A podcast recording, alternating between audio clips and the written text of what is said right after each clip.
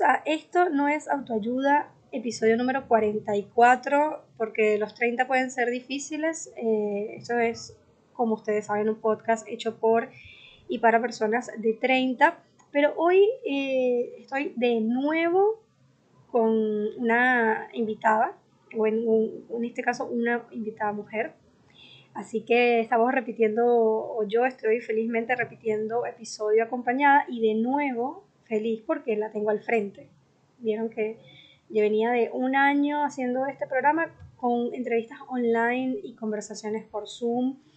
Y, y, bueno, ahora estoy de verdad muy contenta porque tengo la suerte de que vengo teniendo invitados que puedo tener al lado, que puedo abrazar, que puedo tipo hablar de una manera diferente.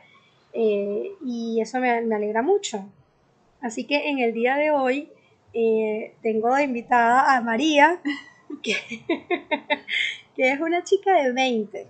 Y ustedes dirán, bueno, pero y entonces este programa no es como para los treintañeros y, y para trabajar nuestra crisis de los 30. Bueno, sí, pero hoy vamos a ver un poquito también lo que es la vida de alguien de 20 años, ¿no? En este caso de 21, que es 11 años más de lo que yo tengo actualmente, que son 32. Entonces, eh, la verdad es que es muy curioso porque yo a María la conocí, básicamente nosotros nos conocimos el miércoles pasado. Sí. Y ya, y ya estamos grabando un podcast porque eh, justo, eh, nada, María empezó a contarme cosas y yo soy de esas personas que cuando alguien me empieza a contar cosas y yo me vuelvo loca y digo, esto hay que ponerlo en el podcast y, y ustedes dirán, bueno, pero tú traes a cualquiera para acá. No, no es a cualquiera, son personas que tienen cosas interesantes para enseñarnos. Y fíjense que yo conocí a María, a ver, vamos a contar desde el principio. Yo conocí a María por Darío, Darío es este chico que ha estado con nosotros ya en dos episodios, hablando primero de cómo fue emigrar de Argentina a Lisboa y justo en el episodio pasado eh, estuvo hablando sobre el sexo a los 30, porque Darío también es treintañero. Y por Darío conocí a María, ¿no? Y nos fuimos sí. a tomar un café el miércoles. O sea que yo voy haciendo así mi red de personas para traer al podcast, ¿no? Voy, los voy como eh, agarrando. Eh, ahora tú tienes que, ahora María tiene que presentarme al siguiente invitado. Vamos a hacer esa dinámica. okay, Darío, sí, Darío me dijo, vete a tomar un café con María. Yo me fui a tomar un café. Me encantó su experiencia de vida. La traje para acá. Ahora tú me tienes que mandar a tomar un café con alguien de tus amigos que creas que, que, Perfecto, que podría tener buenas experiencias. Y bueno, nos conocimos el miércoles pasado, nos fuimos a tomar, eh, un, bueno, a comer, fuimos a cenar. Sí, sí. Y, y, la vida nos trajo acá, a este balcón de mi casa, hoy, lunes eh, 17 de mayo, con un atardecer espectacular que estamos viendo ahora. Ya está la luna, las estrellas, y con la ciudad de Lisboa de fondo que ustedes están escuchando en esta grabación gracias también al nuevo sistema que estamos estrenando. María, eres la primera en usar audífonos, qué emoción, micrófono. Qué emoción. ¿Viste lo que es? ¿Viste? Estamos creciendo, estamos para arriba. Entonces, mira tú las cosas. Yo no yo tenía pensado, bueno, voy a hacer mi episodio solita. Voy a hablar de la ropa a los 30, de cómo se viste la gente a los 30, justo por una conversación que tú y yo tuvimos. Sí, cuando fuimos a comer a, a ese café super fancy. Claro, Amelia, eh, que bueno, ya le hicimos publicidad de gratis, ojalá algún día nos paguen para que mandemos a la gente ahí. Y yo, bueno, voy a hacer mi episodio sola, que ya también me gusta, porque bueno, Darío había estado la semana pasada, entonces esta semana dije, bueno, voy yo solita y, y vamos a ver qué pasa. Y justo, bueno, de nuevo, las cosas de la vida nos trajo para acá, a juntarnos hoy, y justo tomándonos una cerveza, me contaste algo que yo dije, no, no, no, agarra tus cosas que nos vamos para la casa a grabar ahora mismo. ¿ah? Tuve que parar la conversación porque si no, la mujer no me dejaba hablar y contar. Quería la primicia acá. Claro, yo decía, no, no, no me, no me cuentes más, vamos a esperar que yo monto los equipos rapidito, ya están los micrófonos, todo. Y, y es que yo me puse a pensar, como que desde que yo te conocí, yo siento que que la gente de 20, eh, que no he tenido la oportunidad de conocer tanto, eh, es muy madura en comparación con, con, los de 30, ¿no? O sea, yo me siento, por lo menos hablo por mí, no voy a hablar por el resto de mis treintañeros y treintañeras, pero yo siento que cuando yo hablo contigo eres una persona muy madura, Y, y cuando yo te cuento mis experiencias, que ya sabes cuáles son, que sí, es que alguien me vio las historias de Instagram Sí. y entonces me eliminó del Instagram porque yo lo eliminé y cosas así. Y yo digo, Dios mío, y después loco María, y me da pena porque a los 36 años estoy pendiente de quién de eliminar gente de Instagram. Y, y tú sabes que yo tengo una amiga que ella tenía una aplicación que le decía quiénes lo, la eliminaban sé, por día. Ya sé cuál es. Y que tenía 30 también. Esa aplicación es muy tóxica. Es no- muy no la claro. Es que yo siento que yo, yo tengo esas cosas. Los 30 años podemos ser muy tóxicos. Entonces yo así con mis problemas y que bueno, mis problemas son que mis amigos, un amigo o de esta amiga me dejó de seguir en Instagram y yo me peleé y entonces, y es como miércoles, pero qué cosa tan inmadura. Y entonces hablo contigo y me planteas cosas de la vida que, no sé, de- de- hablas del feminismo de una manera como súper eh, culta, me hablas de los maquillajes que compras que son cruelty free, me cuentas de lo que haces para el, el medio ambiente y yo digo, wow, yo no estoy como tanto en esa onda, ¿no?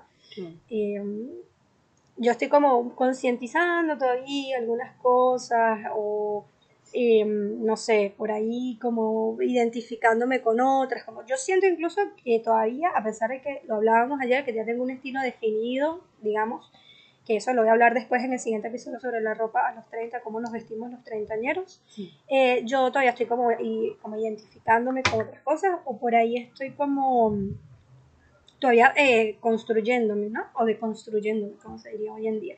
Claro. Entonces, sí, Pero la, las situaciones que nos ponen en la vida son diferentes, ¿no? Tú a mi edad, en tu época era muy diferente. sí, Tú estabas en la universidad y no sé si estabas con tus papás viviendo o ya vivías sola, pero estabas con ellos ahí cerca, ¿no? Con tus amigos de toda la vida, que por más que sé que dejaste de hablar con algunos, los tenías ahí, ¿no? Los tenías cerca. sí, Y no sé, son muchas cosas que te llevan a ser madura, ¿no? Es como que yo quería, ay, bueno, voy a ser madura y voy a tener, bueno, pensar como pienso ahora, ¿no? Son, creo que nos- la vida nos lleva a eso y hay que acostumbrarse. sí. Es que por eso fue que te traje porque cuando yo empiezo a indagar, ¿no? En eso de ti, como que yo te empiezo a preguntar, bueno, pero ¿cómo llegaste a esto? ¿Cómo te pasó esto? Es verdad lo que tú dices, yo, nosotras, eh, María es de Venezuela también, de la ciudad de Valencia, así que somos como eh, paisanas. Y claro, yo pensaba mucho cuando yo tenía la edad de María, yo estaba en la Venezuela que ya estaba bastante en crisis, pero donde nosotros podíamos salir y disfrutar y rumbear mucho. Estudié una carrera de cinco años, me dio chance de desenvolverme profesionalmente en esa carrera. Um, de nuevo, rumbeé muchísimo, o sea, estuve en la madrugada en la calle hasta la mañana y esas son cosas que lamentablemente tu generación por una crisis política, económica, social eh, no, lo puedo, no lo han podido disfrutar o no lo pudieron disfrutar, incluso que la emigración hizo que cortaran radicalmente como, bueno, se terminó el colegio, vamos a, emigrar, ¿no? Incluso hay, bueno, tengo amigos que sí la disfrutaron, ¿no? Pero de una manera bien peligrosa. Y yo siempre he sido súper miedosa con eso. Como que, porque voy a arriesgar mi vida a salir a una fiesta si sé que me pueden secuestrar, robar, me pueden violar en cualquier momento. Y más que no se podía, porque sí, por la inseguridad era que yo también no quería como que, o sea, decía, ¿para qué? ¿Sabes? Sí, Quería algo mejor, algo que yo pudiese salir tranquila. Bueno, mismo siendo mujer, obviamente saliendo así de noche no tan tranquila, pero de cierta manera aquí en Portugal tienes una seguridad que aquí no pasa nada. Es Sí. increíble eh, la diferencia, pero sí, no, yo no conseguí eh, disfrutar eso que tú disfrutaste, las cosas lindas de Venezuela, eh, cómo era antes todo, por eso solo sé por, por lo que me cuentan, ¿no? Por Sí. lo que me cuenta gente de tu edad, o mi mamá, o mis tíos, pero, pero eso, no, no lo disfruté. ¿Y a qué edad saliste? O sea, ¿cómo fue primero, y, o sea, lo que recuerdas de Venezuela, por ejemplo? Porque esta es lo que me dices de que, bueno, hay una parte de la historia que te la cuentan las personas de mi edad o tu, o tu mamá, pero de tu recuerdo, ¿qué recuerdas de, de ahí? O sea, los últimos recuerdos que tienes de Venezuela, ¿cuáles son? Mm, No sé por qué me viene lo malo, Sí, por más que yo no quiera, quiero recordar a mi familia y todo lo bueno que pasó, pero recuerdo cuando mi papá lo secuestraron, que es algo muy común allá. ¿no? En cada familia como que siempre hay un miembro que, que secuestra. Sí.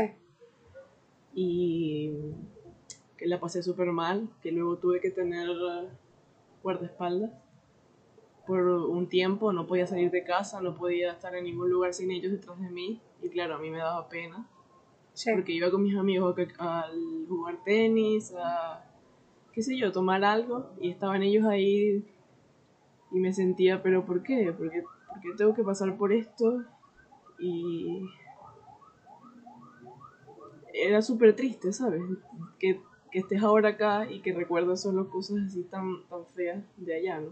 Sí. Que obviamente igual recuerdo cuando iba a la playa y lo rico que era, la comida, ir a comer cachapas, eh, ir a comer empanadas en el palito de camino a la playa. Sí. las arepas dulces, yo, eso es increíble. Pero como te digo, no sé, yo soy de esas personas que igual, por más cosas buenas que haya, siempre está como que esa parte mala que pasó que me cuesta mucho superar. ¿no? Ujú. Pero digo, eh, por ejemplo, en mi caso, como también este episodio es un poco para comparar, ¿no? Los, los 30 con Sí, los sí. 20, eh, de, de dos personas que tenemos más o menos la misma historia en cuanto a- al tema país. No la misma historia, pero que nos tocó, digamos, igualmente emigrar. Eh, yo, por ejemplo, lo hice eh, primero ahorrando yo, costeándome yo el, gasto de, digamos, de- del pasaje, de ir hasta, el país que decidir. Eh, fue una decisión propia, no fue que mis padres me dijeron que, que me emigrara. Eh, ya había estudiado, había trabajado, tenía una, como un kit de herramientas que yo sentía que me iban a ayudar. Y fue a los 28 años que lo hice. En tu caso, ¿cómo fue? En mi caso fue a los 18. Entonces cumplí 18 y estaba estudiando arquitectura, hice un semestre, iba a inscribirme para el siguiente y yo dije a mi papá, papá, yo no, no me veo acá, no sé qué voy a hacer acá, voy a estudiar y, y luego qué. Voy a trabajar para comprarme, ¿qué al mes? Una comida buena, quizás. Era, era todo muy incierto, ¿no? Mi papá me dijo que me iba a apoyar para salir de ahí. Ahora el lugar era, era la duda, ¿no? ¿Para dónde me iba a ir? Entonces, básicamente, María, eh, cuando te pasa todo esto en Venezuela, que empiezas como, bueno, a- ya a desarrollarte, pero dentro de este sistema, ¿no? Que no estaba bien, viene el tema de, bueno, hay que emigrar, ¿no? Pero fue una conciencia tuya desde, o sea, una- desde tu, digamos, conciencia adolescente, ¿te vino ese pensamiento de me quiero ir de país o lo, te lo decían tus papás? ¿Cómo surgía eso de tener que irse a Venezuela? Mm, Mira, fue de los dos lados. Mis papás querían y yo también. Pero, tengo que ser sincera, que yo quería, más que todo porque en ese momento estaba con tenía un novio que estaba en Estados Unidos. Y mm, claramente yo quería irme para allá porque yo ya imaginaba un futuro con hijos y perros eh, con él. Y lo imaginabas a esa edad, a los 18. Sí, imagínate. Y yo pensé que estaba locamente enamorada y que bueno, que ese ya era, bueno, como creo que le pasó a todo el mundo, ¿no? Que la primera vez es como la locura y piensas que no existe más nadie que, que va a pasar, ¿no? Y les doy el resumen, no fue así, pero después le cuento eso. Eh, eso yo dije, mi papá, mejor me voy para allá, así intento sacarme la visa estudiantil y, y él me puede ayudar, ¿no? Porque él ya tenía tiempo ya. Y mis papás obviamente no les agradó esa idea. A mí tampoco me agradaría siendo mi mamá en este momento. Porque qué locura, ¿no? Eh, no sabías lo que iba a pasar. Él tenía la misma edad que yo, éramos dos niños, pensando algo muy loco. En un país que, bueno, ser inmigrante es complicado, en Estados Unidos, ¿no? Y, pero bueno, yo loca, igual me fui para allá. Y, pero bueno, gracias a eso tengo experiencias que contar, ¿no? Sí. Experiencias como que llegué allá y no conseguía trabajo. Pedí trabajo en restaurantes venezolanos, porque claro, como soy venezolano dije, sé hacer arepa, que es lo que más se vende. ¿A, a qué ciudad llegaste de los Estados Unidos? ¿Y en qué año? Llegué a Orlando en el 2018, pienso yo, sí. Y, y bueno, eso, al final terminé trabajando en una construcción, poniendo aires eh, industriales. Jamás imaginé yo que iba a terminar haciendo eso. Y menos por alguien, ¿no? Porque al final lo hacía por estar con esa persona. Esa es la parte de la historia que yo todavía estoy digiriendo, que tú me la contaste ahora en la tarde cuando estábamos tomando la, la birra, que ahí fue cuando te dije, no, no, esto hay que contarlo, esto no es autoayuda. Yo quiero volver a, a, a, que ustedes entiendan que María a los 18 años se fue sola de eh, la ciudad de Valencia, en Venezuela, hasta la ciudad de Orlando, en Estados Unidos, eh, y a trabajar en, la, en, las obras, o sea, trabajar en la construcción, sí. que es un trabajo que yo eh, sé, porque en Portugal es exactamente igual, que es eh, un trabajo para personas que generalmente están ilegales, es un trabajo fácil, siempre hay disponibilidad, te pagan en efectivo o lo que sea, como bueno, se dice mercado, eh, como se dice pagar en negro, se dice en algunos países. Y, y, está todo bien, pero yo no, si ustedes obviamente algún día ven a María en, en la calle sí, no se o en el Instagram, yo no quiero, yo no puedo imaginarme a la María de 18 años con una ropa de obrero o de sí. obrera, en este caso. Y ropa de hombre, ¿no? Pero... Y, y, trabajando en una construcción. Entonces, esto a mí realmente me sorprendió mucho, porque además tú pasaste, María, de tener guardaespaldas. Sí, de paso en Valencia. De tener prioridades, de tener una casa, un hogar, estar cómodo, porque yo tampoco es que tenía mucho dinero, pero yo estaba cómoda, no puedo decir que me faltaba algo, ¿no? Y de pasar de eso a tener mi cuarto con baño y, y todo, uh -huh. y luego ir a ir a una habitación y trabajar, levantarme a las 5 de la mañana, ir a la construcción, trabajar con puros hombres, yo siendo mujer, teniendo 18 años, o sea... Esto, esto a mí me parece increíble, yo no... Sí, no, eh, eh, yo, bueno, como le decía a Cari, yo me compré ropa de hombre porque dijimos, o sea, obviamente el, el, acoso que sentía mismo teniendo ropa de hombre era increíble y yo me sentía incómoda, obviamente. Me compraba unos pantalones como dos tallas mayores, me ponía una camisa enorme, me agarraba el cabello, me ponía un, una gorra y yo con cara o sea, de que no me toques, no me mires, porque claro, esa era como mi defensa, ¿no? Poner esa cara, siempre ha sido mi defensa contra sí. los hombres, cuando me siento acosada, de poner esa cara de que no me importa nada, no quiero nada, no, no me hables. Sí. Y, y bueno, fue horrible, pero aprendí demasiado, ¿no? Uno por más que sea malo aprende. ¿Y cuánto tiempo trabajaste allí? Trabajé dos meses y medio que se siente una eternidad, de verdad. Dos no, meses y medio. Suena poco, pero es mucho. ¿Y tú vivías con tu novio? No, no, no. Vivía con un primo que, bueno, me fui para Orlando con él. ¿no? Y mi novio estaba en Atlanta.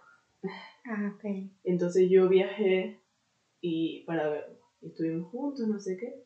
Todo muy lindo, muy romántico, así como una película, ¿no?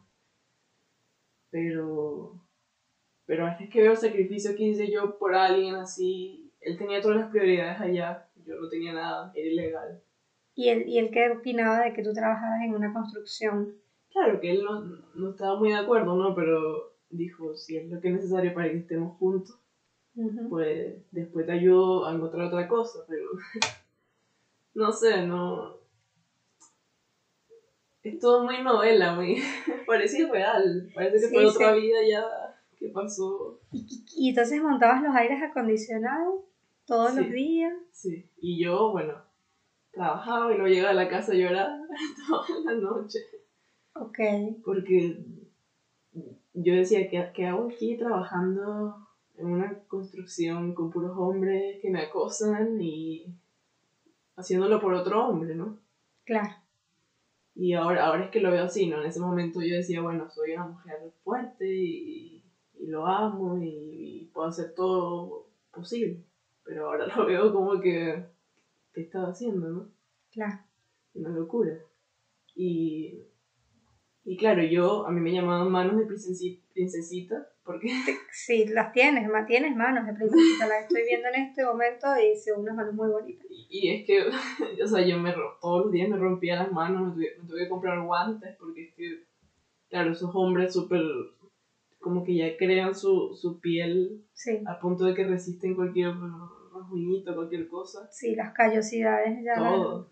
Y los yo, protegen. bueno, con unos guantes de princesa, ¿Y cómo, cómo saliste de ahí, no? Bueno, ¿cómo sobreviviste a, a- a esa, a ese trabajo y a ese mundo? Mira, yo creo que fue por un amigo de mi primo que me ayudó. Él fue súper chévere conmigo.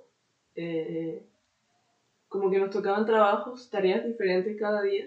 Y él siempre intentaba intercambiar lo más difícil con lo más fácil que le tocaba a él. Entonces yo hacía lo más fácil y él lo más difícil. O lo que más costaba, que era te cargar algo muy pesado, o subir algo muy alto que a mí me daba miedo algo de fuerza, él lo hacía. Entonces siento que me ayudó muchísimo. Y creo que fue el primer hombre con que no me sentí acosada ahí, Ujú. aparte de mi primo claramente. Pero mi, sí, mi jefe, o sea, era un, yo tenía 18 años, Ujú. él tenía 40 y tal. Tenía una hija, una esposa. Y me invitaba a mí al cine, me invitaba a mí a salir a mí sola. Y yo le decía como que no. Y lo que te decía, lo peor de todo es que pasó así. Estábamos en el carro. Estaba mi jefe, mi primo y yo. Y mi jefe me dijo, vamos al cine. Y comemos algo, no sé qué. Y yo le dije, no. Así, claro, no. Y mi primo me dijo, ay María, pero, pero ¿qué te pasa? Anda y sal con él. Y yo, pero ¿qué está pasando aquí? ¿Me, me, me quieres vender o para que te paguen más? Sí, Eh, el machismo mismo en la familia con alguien que debería protegerte, ¿no? sí, Que no era mayor que yo, mi primo era la misma edad que yo, pero, pero es mi primo. Yo, si hubiese pasado, o sea, es que no hubiese pasado si fuese al contrario, porque un- no van a acosar a un hombre, es diferente. sin duda alguna. Y, y eso me queda claro ahora. En ese momento yo no lo veía así, ¿no? ¿Eras la única mujer ahí en esa construcción que trabajaba? Había otra mujer, pero era, era esposa de otro hombre, entonces era como intocable, ¿no? Nadie Claro. la veía, nadie... Y yo, claro, eh, soltera, ahí. Eh, no sé ni cómo expresarlo, pero era súper incómodo todos los días. Que todos te vieran, por más horrible que tú quisieras verte, por más mala cara que pusieras. ¿Qué se Sí. puede decir? No, no tenías cómo librarte, ¿no? ¿Y ¿Cómo fue el último día de trabajo allí? ¿O cómo decidiste irte? ¿Qué pasó? Bueno, no es que decidí irme, sino que ya tenía que irme a Venezuela, ¿no? Ah, ok, tenías el viaje de regreso, ¿cierto? Exacto, son solo tres meses que te da por la nacionalidad europea y, y eso tuve que irme. Entonces no, no es que pude renunciar así a lo, a lo grande. Claro. Y, y eso no, una locura. Bueno, pero te enseñó, ah, o sea, de nuevo, ¿no? Cuando yo decía que yo hablaba contigo y yo notaba que eras muchísimo más madura que yo, que personas de mi edad, eh, un poco es por eso, ¿no? Esa- esas experiencias marcaron, te marcaron un camino, porque ya era, ya habías aprendido a, so- a sobrevivir, a defenderte, porque ya sabías que con tu primo hombre no, no, no podías contar mucho. No, completamente. Eh, y entonces llegaste a Venezuela totalmente diferente, me imagino yo. O sea, ahí había empezado un cambio. Exacto. Y ahí fue que decidí que no, no quería estar en Venezuela tampoco. No quer- o sea, en Estados Unidos, bueno, me negaron la visa, entonces no es como que tenía opción de ir para allá. Y, pero tampoco quería quedar en Venezuela, no era, no era como una opción para mí. Dije, o Portugal, que yo soy portuguesa y tengo prioridades allá, o busco otro lugar. No sabía, no tenía idea de qué otro lugar, porque para dónde me iba a ir, ¿sabes? Pensé también Latinoamérica, solo que no tenía nadie de mi familia así cercana en ningún lugar todavía en esa época. Entonces, bueno, dije ya, me voy a Portugal. Mi hermano mayor estaba acá. Sí. Bueno, sigue acá. Y, y eso, agarré esa oportunidad y esta vez sí me vine sola. Y creo que fue mucho más complicado porque ya sabía que me iba a quedar aquí. En Estados Unidos era como, bueno, tres meses de prueba, vamos a ver qué pasa.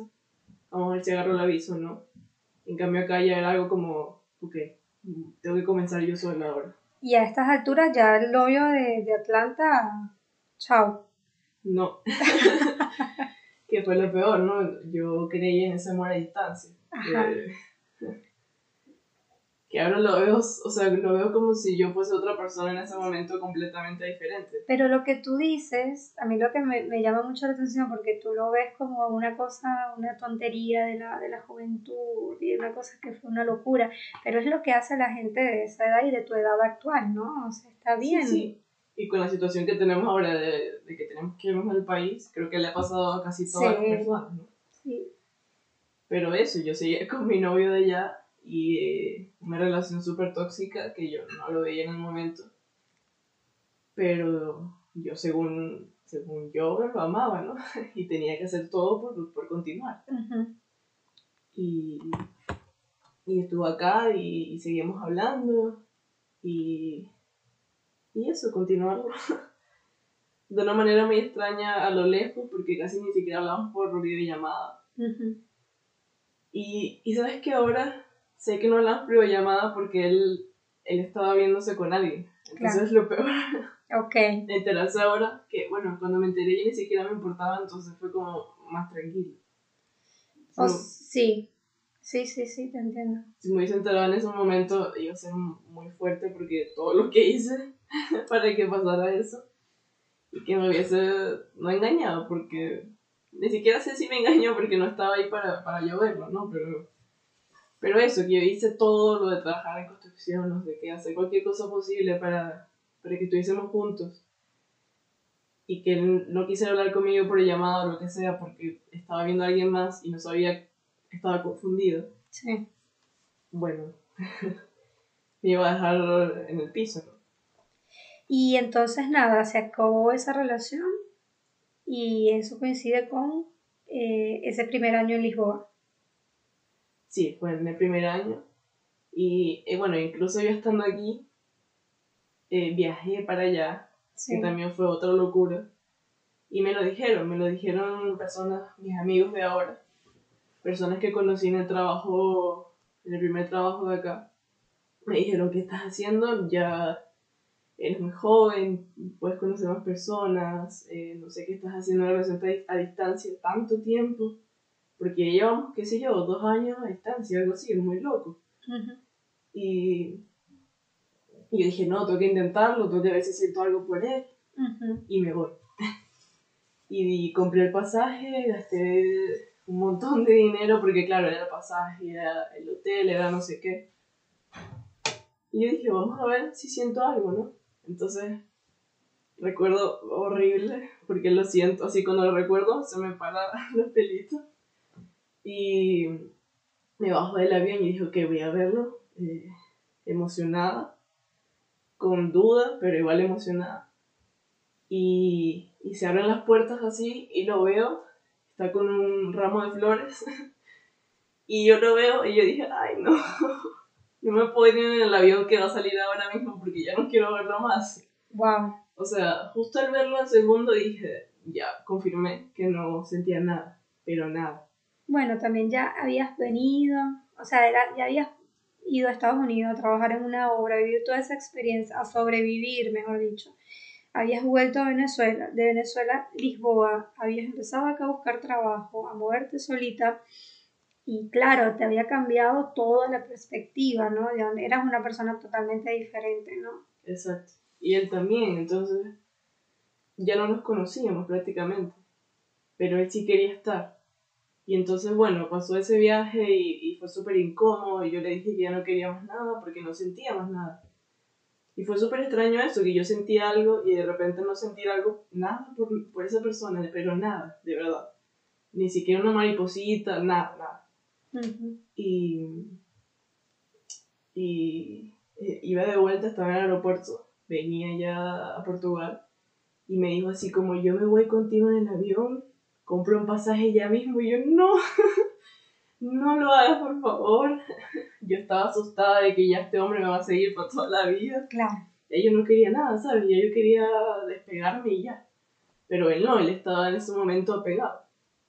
Pero bueno, al final yo me fui y, y ya, tuvo que aceptarlo, ¿no? Y sí. Mismo sí, él me siguió escribiendo acá cuando estuve aquí, en mi cumpleaños. Fue horrible porque yo estaba súper feliz ese, ese cumpleaños. Y... ¿El número cuál? mm, El número 20, 19, 19 creo que fue. Dios 19. mío, es que son cifras tan bajitas que yo todavía estoy en shock de todo lo que me estás contando. Sí, bueno, y yo estaba feliz, recuerdo que estaba en la playa ese, ese cumpleaños y él había hablado con mis amigas de acá para darme un regalo. Entonces Ujú. mis amigas me dan un regalo y yo, ay, gracias, pensé que era de ellas, ¿no? Sí. Y de repente abro y es de él y yo, no, ¿qué es esto? Era como una pesadilla para mí que siguiera él interesado, ¿sabes? Y mm, me envió un video de él, de fotos nuestras mientras él hablaba. Uy. Y yo, ¿qué está pasando acá? No, ¿sabes? Era todo muy, muy intenso de su parte y yo no estaba nada interesada y yo se lo decía, no era como que, como que le decía, sí, vamos a seguir, no sé qué. No, yo le decía que no. Y él seguía. Era algo súper intenso de que él no quería aceptarlo. Simplemente no quería aceptar que ya yo no sentía nada. Ujú. Y estuvo unos meses así. Hasta que tuve que decirle, mira, te voy a bloquear porque ya no puedo más. Ujú. Y obviamente yo no quería llegar a ese punto con una persona que quería, porque sí la quería, ¿no? Al Sí. final fue mi amigo desde los 15. Claro. Fueron, fue bastante tiempo que estuvimos juntos, ¿no? Sí. Bueno, juntos, pero no revueltos. Claro, ¿no? Y en el tránsito de un montón de cosas, ¿no? Sí, sí. Eh, yo de verdad que cuando me contaste esto fue como, wow, sí, me, me hizo como pensar en lo diferentes que fueron nuestro, nuestros, bueno, nuestra adolescencia. Yo imagínate en, en Venezuela, no sé, en el 2000, recibiendo el milenio, en una locura de que se iban a resetear las computadoras y que no iban a servir más nunca, porque eso era lo que decían. Y, y bueno, y tú tenías poquito, un año. un año de vida, imagínate. Entonces, eh, claro, y después mi, es, mis primeros años de los 20 totalmente diferentes a los tuyos. Yo vivía con mis padres, estudiaba en la universidad. Después me busqué un trabajo en, en, en- bueno, en- tuve mucho trabajo, que sí de pasante, pero nunca se me hubiese pasado por la mente a los 18 años vivir lo que viste tú, de ir a Estados Unidos a, a trabajar en, en una construcción. Eh, más allá del tema am- del amor, ¿no? Que me estás contando del, del noviecito. Eh, Yo hablo como una señora, ¿no? Yo digo Noviecito. Solo como una tía molesta y celosa. Sí, total, yo soy muy celosa, sería una tía muy, muy particular, pero mm, tal cual, ¿no? Son dos realidades totalmente diferentes que me encanta que la podamos como plasmar acá, Sí, sí. porque tú dijiste algo muy, muy interesante más temprano, que cuando tú hablas con tus amigas del colegio, hoy en día es totalmente diferente. Total, total. Porque, bueno, esto pasó ayer, pasó algo muy fuerte en mi vida, ¿no? Y yo lo primero que hice, bueno, voy a llamarla, porque llamé a varios compañeros y estaban ocupados, estaban trabajando, algo pasaba, ¿no? Y yo como que no quería decirles ya directamente qué había pasado porque no quería hacer ese drama, quería que simplemente hablaran conmigo. Y le escribí y estaba disponible, entonces, claro, le llamé y le conté todo y su, su reacción fue como algo tan infantil, no infantil, pero muy maduro, ¿no? Como, o eso lo sentí yo y dije, ¿qué estoy haciendo acá? ¿Por qué, por qué estoy hablando con ella, no? Si no me va a entender, no. Me hablaba como si no me entendiera, decía como, ay, sí, va a pasar, tranquila, eh, anda a comer una hamburguesa o algo así, y yo como, Sí, algo tan fuerte que pasa en la vida y, y, o sea, tu consejo va a ser que, que vayas y salgas y, y pintes y bailes, o sea, siento que hay procesos, ¿no? Que primero está el duelo, entonces le dije así como, mira, tengo que salir, así que mejor hablamos otro día. Y como que me cayó un balde de agua fría, como dices tú. Em, mira, María, no, no tienes nada en común con ella. Aunque antes tenías todo en común, ahora ya no hay nada. ¿Y por qué no es en común ahora? ¿Qué, cuál es, ¿Cómo es la vida de ella en Venezuela, por ejemplo? Bueno, ella tiene mi edad igual. Cumplimos dos días de diferencia, así que ella, ella vive con sus padres igual todavía. Está estudiando, trabaja haciendo tortas. Su mamá no la deja salir con su novio. Y, y eso para mí es algo que viví hace unos seis años. Sí. Entonces, claro, yo pasé por eso. Y la diferencia de lo que, todo lo que yo he pasado desde ese tiempo hasta ahora, ella no lo va a pasar de aquí a, qué sé yo, cuándo, ¿no? Entonces no nos entendemos, ¿sabes? Ella está como en otro rumbo de su vida y yo completamente en otro. Sí. Sí, hablábamos eh, algo muy, muy lindo que era que tú decías, bueno, ella, eh, cuando me decías, ella vivió con sus padres, eh, es licenciada, ¿no? Sí. Y, bueno, por ahí a ti no, tú no pudiste hacerlo, tú no pudiste, digamos, estudiar o terminar o continuar la carrera universitaria. Y yo te decía, bueno, María, ella es licenciada, pero tú eres una mujer, porque eso es lo que eres hoy por hoy. Y no digo que, que esta chica no, pero le tocará también pasar por el eh, proceso de, bueno, de, de, salir, ¿no? ¿no? literalmente del país, pero sí de salir a la realidad de la vida. Sí, sí, salir de su burbuja. Claro, que como, como hice yo, yo estaba igual que ella a esa edad. Eh, y, y, obviamente no iba a entender nunca una situación como la que te pasa a ti ahora, por ejemplo. Entonces, eso me parece lindo, ¿no? Como que, bueno, entender los procesos en los que está cada quien, pero también hasta dónde has llegado tú, ¿no? Con, sí, sí, con muchas cosas que, además otras cosas que ya me contaste de cuando llegaste a Lisboa, de cómo fue también, eh, bueno, buscarte como tu trabajo, tu, tu espacio, etcétera, etcétera. Y yo no sé, yo digo como que qué bueno, yo lo hablaba el otro día con un amigo, con mi amigo Joseph, que obviamente ya estuvo en este programa, y que vive en el Uruguay, y, y, yo le contaba de ti, ¿sabes? Y le decía, wow, o sea, fue el miércoles después de haber ido a cenar tú y yo. Sí, sí. Y yo le decía Joseph, eh, ¿sabes que fui a conocer una chica, muy buena onda, bueno, ya la había conocido antes, este, por otro amigo, y le digo, es la primera vez que comparto con alguien de 20 y me siento demasiado feliz de conocer gente que esté como tan, eh, pro, tan progresistas en la vida, que están tan bien ubicados, son cultos, saben de todo, este, el acceso a la tecnología, como te digo, o sea, ustedes están como a la vanguardia de qué es lo que se está haciendo para mejorar las condiciones ambientales, eh, se están, son vegetarianos, son todos veganos. Vegetarianos, veganos. Eh, cruelty free. Cruelty free. Y, y, yo me quedo como, wow, ¿no? Como que será que, sabes que tengo otra amiga. Y él estaba también coincidió conmigo, este amigo Yusuf me decía, sí, no, yo estoy muy contento y tengo mucha esperanza en esta generación. Me decía. Claro, es otro tiempo, ¿no? En tu generación sí. no pasaba esto, ¿no? No había no. este progreso feminista, no. del ambiente, no. Ahora es diferente. No, y no éramos personas, o sea, las mujeres no éramos seguras, y, y es tanto así que tú, por ejemplo, de 20 eras una chica con un estilo, con, con flow, como diríamos en Venezuela. el flow también como una cosa de, de, los años 90, pero bueno. No, no, yo lo sigo usando. Tú lo usas, ah, menos, que me encanta.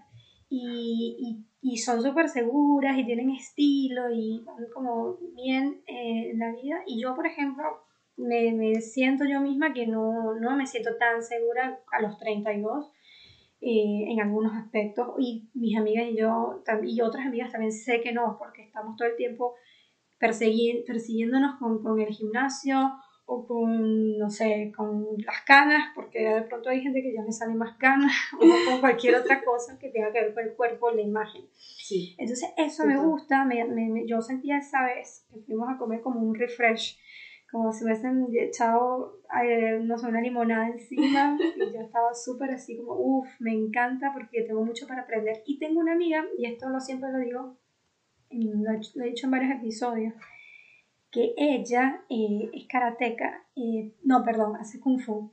La karateca es Gabriela, que ya estuvo también aquí.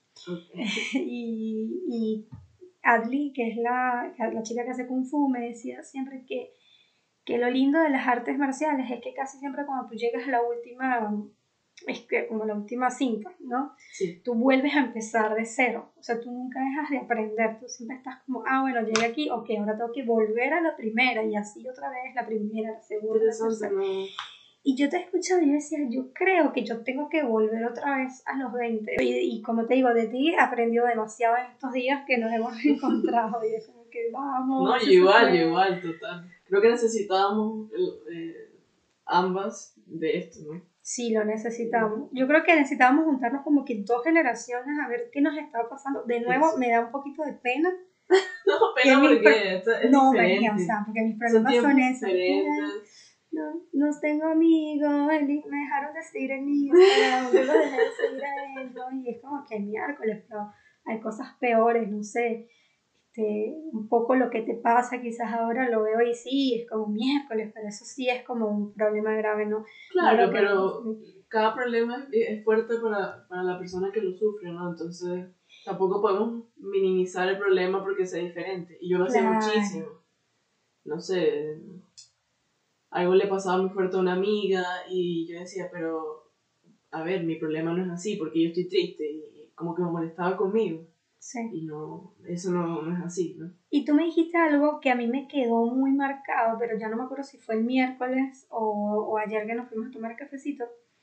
Eh, y es que yo te dije, María, bueno, ves, yo estaba haciendo como esa transferencia, ¿no? Yo te estaba lanzando algo que yo pensaría porque estoy ahorita en ese mood. Sí. Eh, y yo te decía, María, pero ¿por qué no te vas a otra ciudad o te vas a otro país? ¿Ves? Ya te estaba lanzando mis propias cosas. Y que eso lo trato de evitar mucho con mis amigas mujeres, porque siempre estoy como repitiendo eso, ¿no? Y, y tú me dijiste algo que me, que me dejó muy marcada, que fue que dices, pero yo no me puedo ir a otro país sin resolver lo que me pasa ahora. Y yo dije, claro, es que yo soy la persona que sí se va a otro país teniendo problemas pensando que lo va a solucionar. Entonces, Argentina, voy con problemas de Portugal, voy con problemas.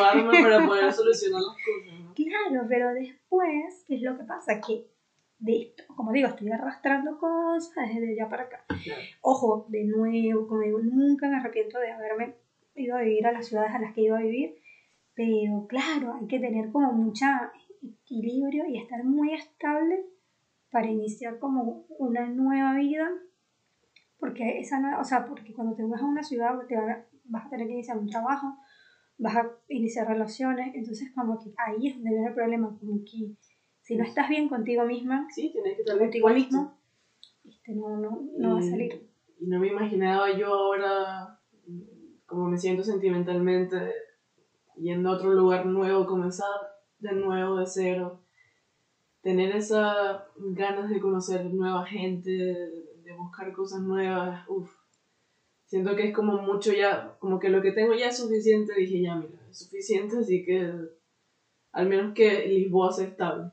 Claro, que es lo que yo estoy justamente tratando ahora, porque que, o sea, eso es mucho más, digamos, valiente que simplemente irte, porque eso es lo que yo siempre pensaba, bueno, no, no, no me sirve, no me cierra, no, no es donde veo que tenga la posibilidad, no sé, de iniciar un proyecto tal o cual, y entonces, bueno, me voy, no, no es así, tiene que buscarse su espacio también. Pero eso lo digo hoy, quizás mañana ya. digo, mañana ¿sabes qué? Me una postal. Pero bueno, como tú dices, un día a la vez, ¿no?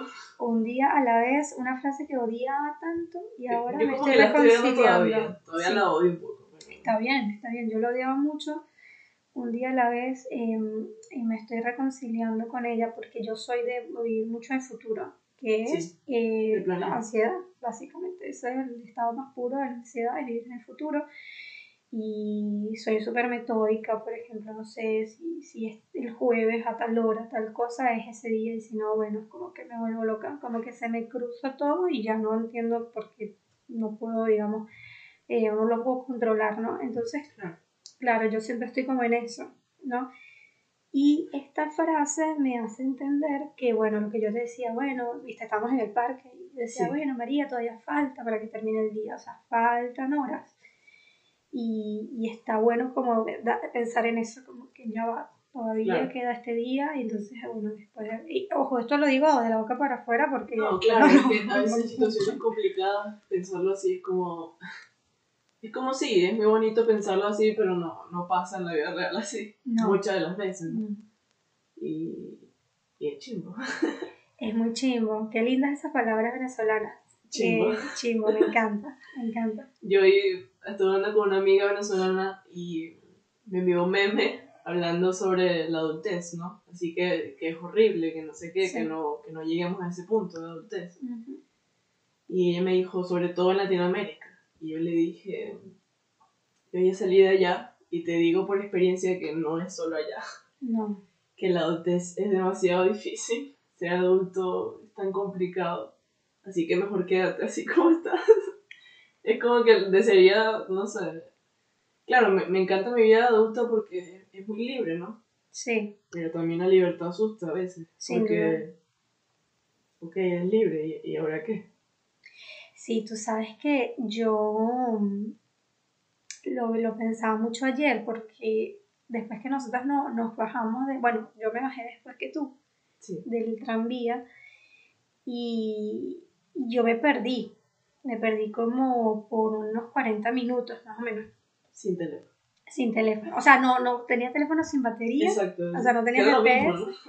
me, me fui a un, a un cajero automático y ahí yo saqué plata porque pensaba que podía pasar un taxi. Nunca pasó un taxi, no había nadie en la calle, no había personas, no había repartidores de nada, no había nadie. Yo no sé por qué, no era tan tarde, eran como que las 11, así pico. Era un domingo.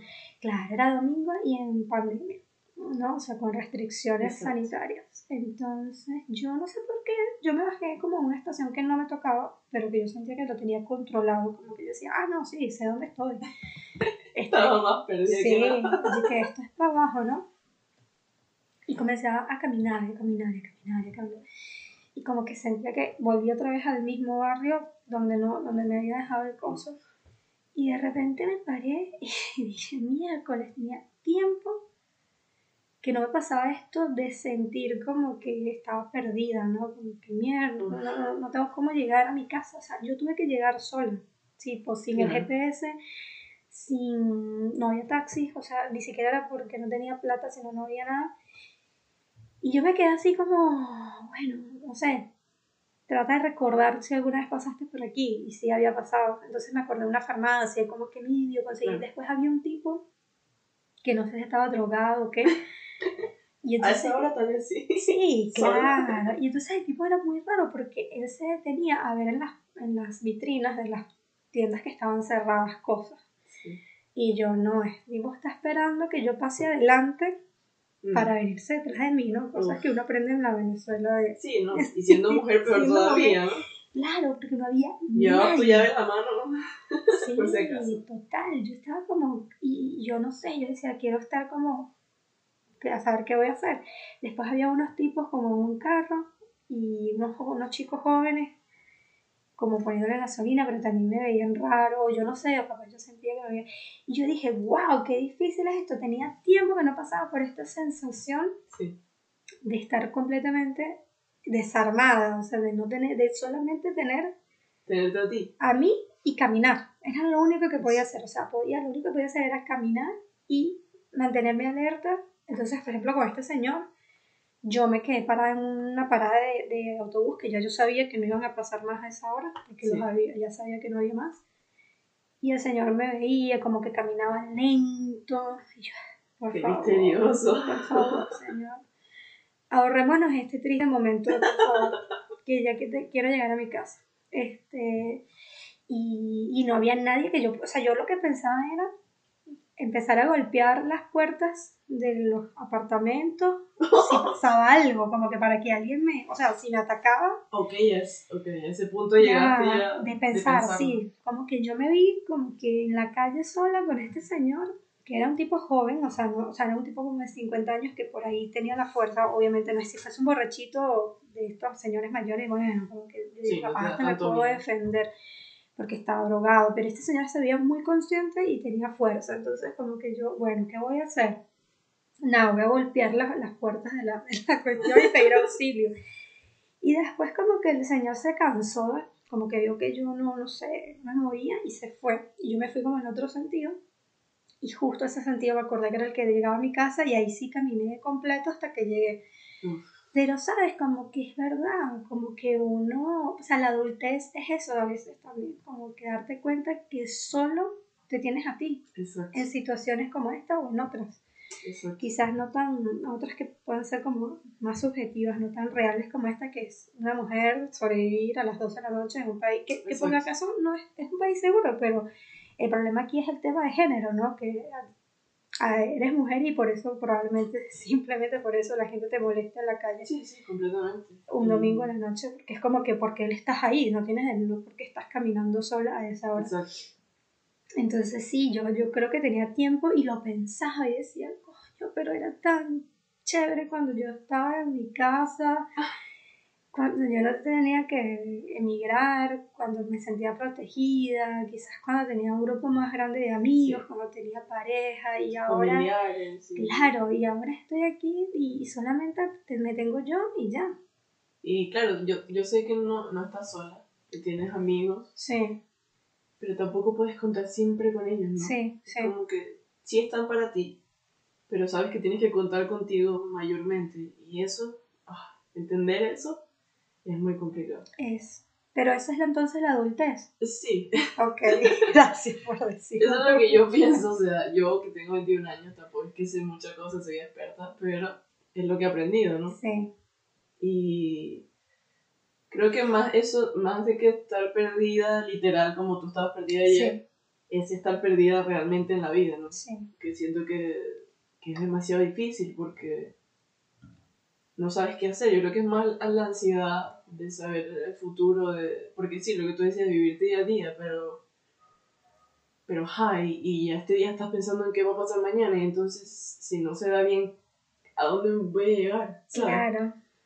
Y sabes que, que, es muy loco porque nosotras ayer en el cafecito hablamos de, yo te conté de cuando yo fui la primera vez sola al colegio. Sí. Y justo me pasó eso en la noche o sea, volviendo. Y yo, yo me acordaba de eso y yo, coño, acuérdate de la anécdota de la primera vez que te tocó ir solo al colegio sin tu mamá o sin tu hermana o sin tu papá. Y, y yo, que justo yo te decía, que fue una experiencia fuerte porque yo estaba en mi casa y mi mamá me dijo, ¿por qué no vas a buscar el uniforme? Y así como que aprendes a irte sola y venir sola. Yo creo que un poco también porque ya Venezuela era bastante insegura en ese momento, entonces no, capaz una persona, un niño de otro país eh, no, no experimentaba eso.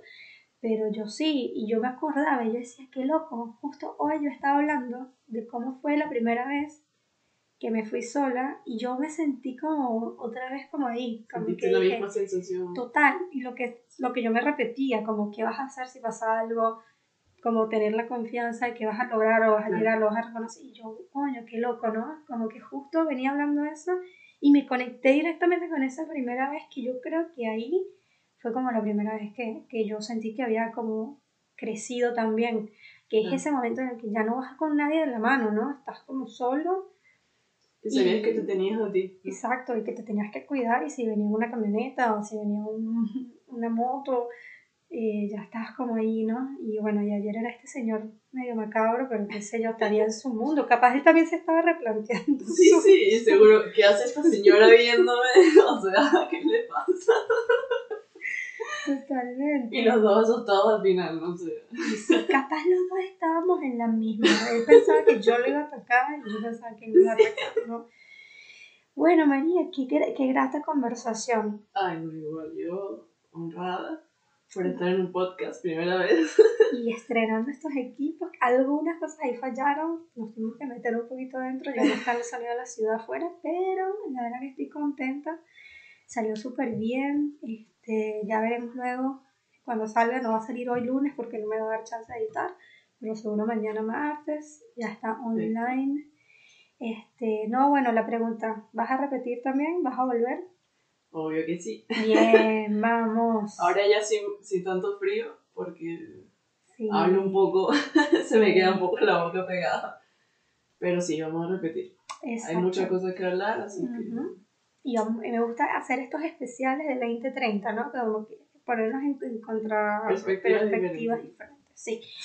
Bueno, esto fue todo el episodio número 44 de Esto es Autoayuda Podcast. Hoy nos extendimos un poquito más, pero es que teníamos que hacerlo porque esto no era un episodio cualquiera, además que muchas emociones juntas en estas últimas semanas, que justo hemos compartido las dos, entonces era como muy especial y bueno, estaremos próximamente de nuevo con María en un nuevo episodio de 2030 en Esto no es Autoayuda Podcast, un podcast hecho por y para personas de 30 con invitados de 20 que también nos vienen a refrescar y a retroalimentar. Así que bueno, nos vamos a ver el lunes que viene, ¿sí?